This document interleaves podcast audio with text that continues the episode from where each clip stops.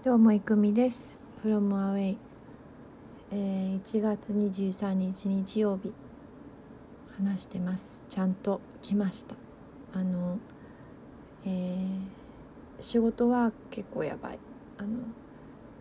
まあ思っていた通りやばいやばいというかやることがたくさんあって、えー、PTA もたくさんあってなので、えー、まあ頑張ります。ちゃんとやります。はい。でもなんかあのー、去年の今頃って私まだ本が一冊も出てないんだよね。出てないどころか私は自分の、えー、英語から日本語に訳した文を、えー、誰にも見せたことがないという状態でした。だからあのカナダでやってた時は英語からあ違う日本語から英語の訳が多かったのであの英語から日本語の訳っていうのをこうしかもね小説の訳を誰かに見せるっていうのをしたことがなかったんだよね。で、えー、去年2冊本が出て、まあ、そんな状態から2冊出たのがなんか不思議な感じなんだけどで今3冊目まあ厳密に言えば5冊目なんだけど、えー、をやっていてあのーやっぱり1年前とは違う、まあ、悩みだったり違うつまずきだったりがあるんだけどただあのあの最初の頃のこう表記の仕方がわからないとかここからどんな風な流れになっていくんだろうっていうのがわからないっていうのがなくて、えー、大体これからの流れその本の観光に向けての流れが分かるようになったっていうのは、えー、成長だなと自分であの思います。え 初めて聞いてくれた人すいません私は翻訳を、えー、仕事にしているんだけれどもだからね、えー、ただあのこの後はちょっと少しのんびりしたいなというか少し間を空けたいなと思っていてあの子供たちのね入園入学が今度あるのででやっぱり、えこれだけ詰めて仕事をしてるともう土日も ないんだよね。だから全くこうきちんと遊べてないから、うん、今日の朝もあの起きる時に6歳児が「いくみさんトランスレートの時間ですよ」って言って起こしに来てああこんだけなんか仕事する人だと思われてると思ってね。とかなんかあの時々ね児童書の役所でねなんか内容が簡単だと思われているのかあのきちんとした訳翻訳者を雇わずに多分出版社がこう勝手に訳をしてしまう本みたいのが多分あるんだよね。でそういう本がねあったのうちにもうちにもね。で見ながらねこれ誰が翻訳したんだろうっていうようななんかすごくそういうなんかあの本でね、まあ、案の定翻訳者の名前は書いていないんですけれどもあのそうでそれを見たりして私が「これ翻訳者誰だろう?」って私が言うからねあの6歳児は自分が読んでる本を読みながら「これ翻訳者誰だろう?」とか言いながらね本を読むようになっちゃっていやいやあのそれは翻訳者はいなくて普通にあの日本の人が日本語で書いた本だよってあの日本語で書かれた本ですよって言うんだけどねあのやっぱこうあのなんていうのかなスポンジのようにえー、私の言っていることなどなどを、えー、吸収しているのでちょっと気をつけなきゃいけないなと思ってあの自分が何を言うかね、えー、そう。であのオミクロン株のね、え急拡大であまりこうお外にも行けずまたね中で部屋の中で遊ぶことが多いのでまあそれだからこそねあの一緒にいる時間長いし私が仕事してるそばで遊んでいるっていう状況が結構あるので、えー、油断せずに 言葉遣いを気を言葉遣いっていうかこう話すことを気をつけようとはい思いました。うんえー、今週1週間はだからとにかく仕事してた1週間だったね。であのー、卒園に向けてすごくあの PTA も忙しいんだけど、えー、もうねごめんなさい」って言って2月まで何もできませんって言ってあのー、って言うんだけどねまあ仕事はね、まあ、の最低限やっておりますちゃんと。それで、えー、なんか怒られるかなと思ったんだよね。あのそしたら一人の人がね、えー、PTA の人が来て「あなんか怒られるのかなと思ったらなんか「役所買いました」って「星のせいにして買いました」って言ってくれてもう私はすごく嬉しかったです。ありがとうございました。本当にありがとうございました。そしてねそうそう一つ大きかったのがなんかあのー、年始年の初めに佐賀新聞で取材をしていただいたんだけどなんかそれがあのいつ乗るとかは全然知らされてなくってそれがねある日乗ったのね。先週乗ったよね。そしてあのなんか佐賀の佐賀新聞にあの写真入りで取り上げていただいたんです。その星のせいにしてをね。そしたらやっぱり新聞ってすごいなと思って。地方紙はすごい。あの地元のお友達からすごいたくさん連絡が来て。なんかみんな「お母さんが郁美ちゃんが新聞に載っとるって言ってる」みたいな感じで。えー、そういうですね。メールが来ましてたくさん。で、えー、今まであんまり連絡しなかったようなね。友達もわざわざ、えー、言ってくれたり役所買ったよって言ってくれたり、え感想を伝えてくれたり本当にありがたいですありがとうございます。あのなんかね私はずっと、えカナダとかアメリカにいたからあのもう疎遠になってしまった地元の人も多いしあの学校で関わってくれた先生とかとはねえー、もうほぼほぼ連絡取ってないことが連絡取ってない人が多いというかほぼ連絡取ってないので、まあ、こういうところで「お吉田元気にしとっとな」って思ってもらったら嬉しいなと思っています。はい、だからねそういう意味でも、えー、新聞って すごいな新聞に載せていただいてありがたいなというふうにはい思っております。うん。そうですね。だからね今週はそこまで喋ることがないの。ただ私は、えー、仕事をずっとしていたっていうそれだけでございますよ、えー、仕事でね変わったことっていうとね内容はその喋れないんだけど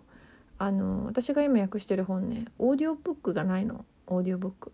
私ねあの自分の原稿をチェックする時にオーディオブックをいつも使います。どんな風に使うかっていうとオーディオブックはねなんか原原書だから英語なんだよ。英語がバーってこう読んでもらうじゃんオーディオブック。朗読してくれるのを聞きながら自分の訳文を目でさらっていくと訳抜けに気づくことができるの。あれ？今言ってるところないなって。やっぱこう作業していく中でなんか目がこう泳いだりして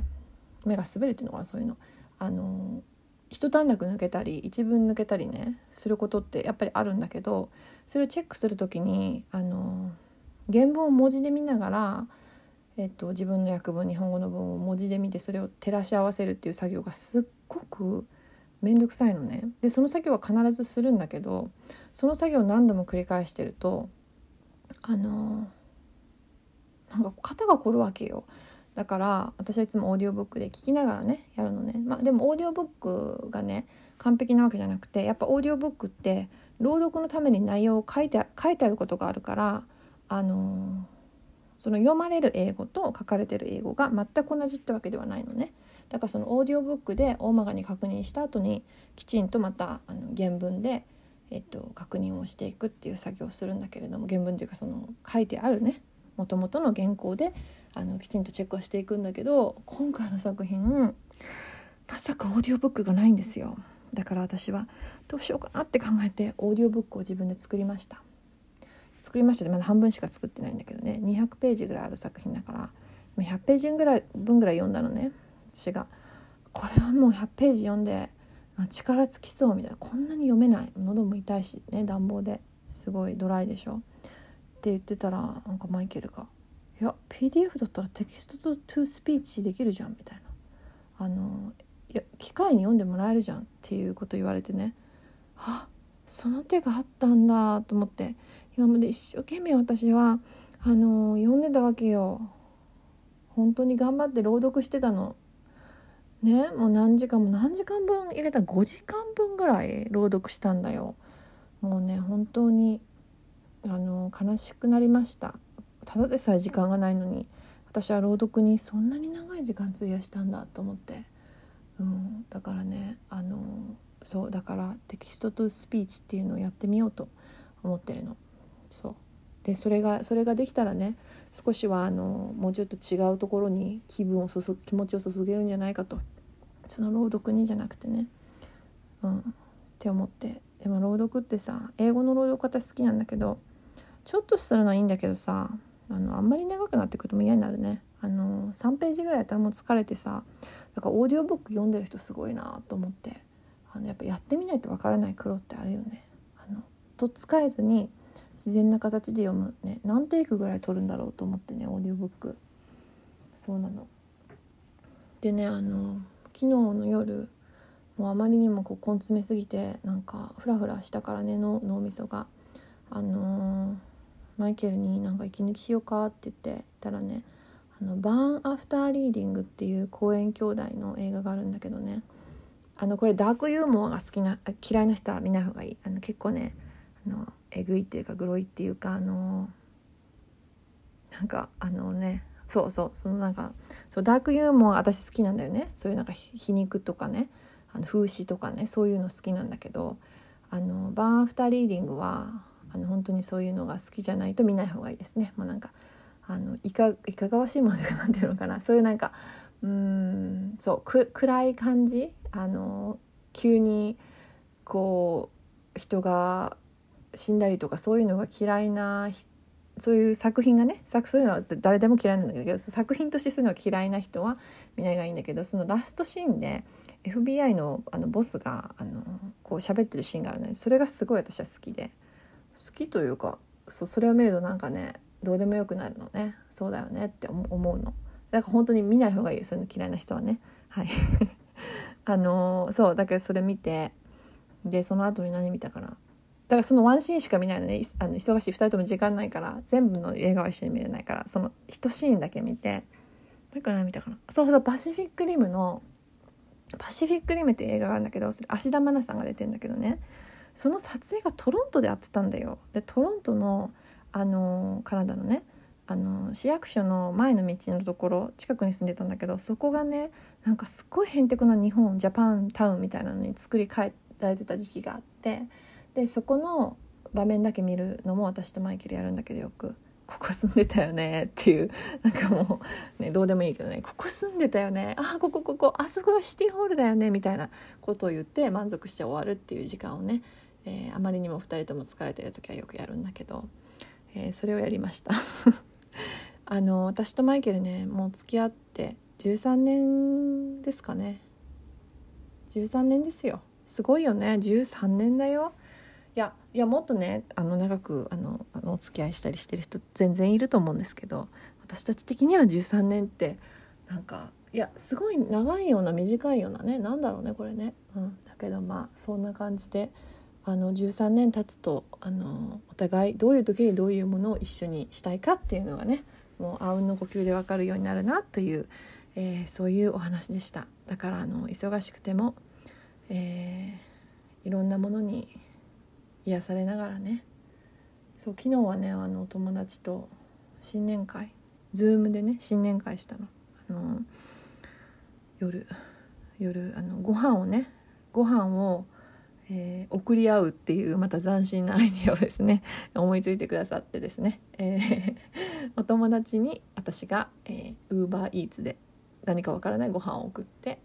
お友達がこっちに送ってもう一人の友達がもう一人の友達に4人でやったんだけどね。だからみんなで、えー、せーのでお披露目して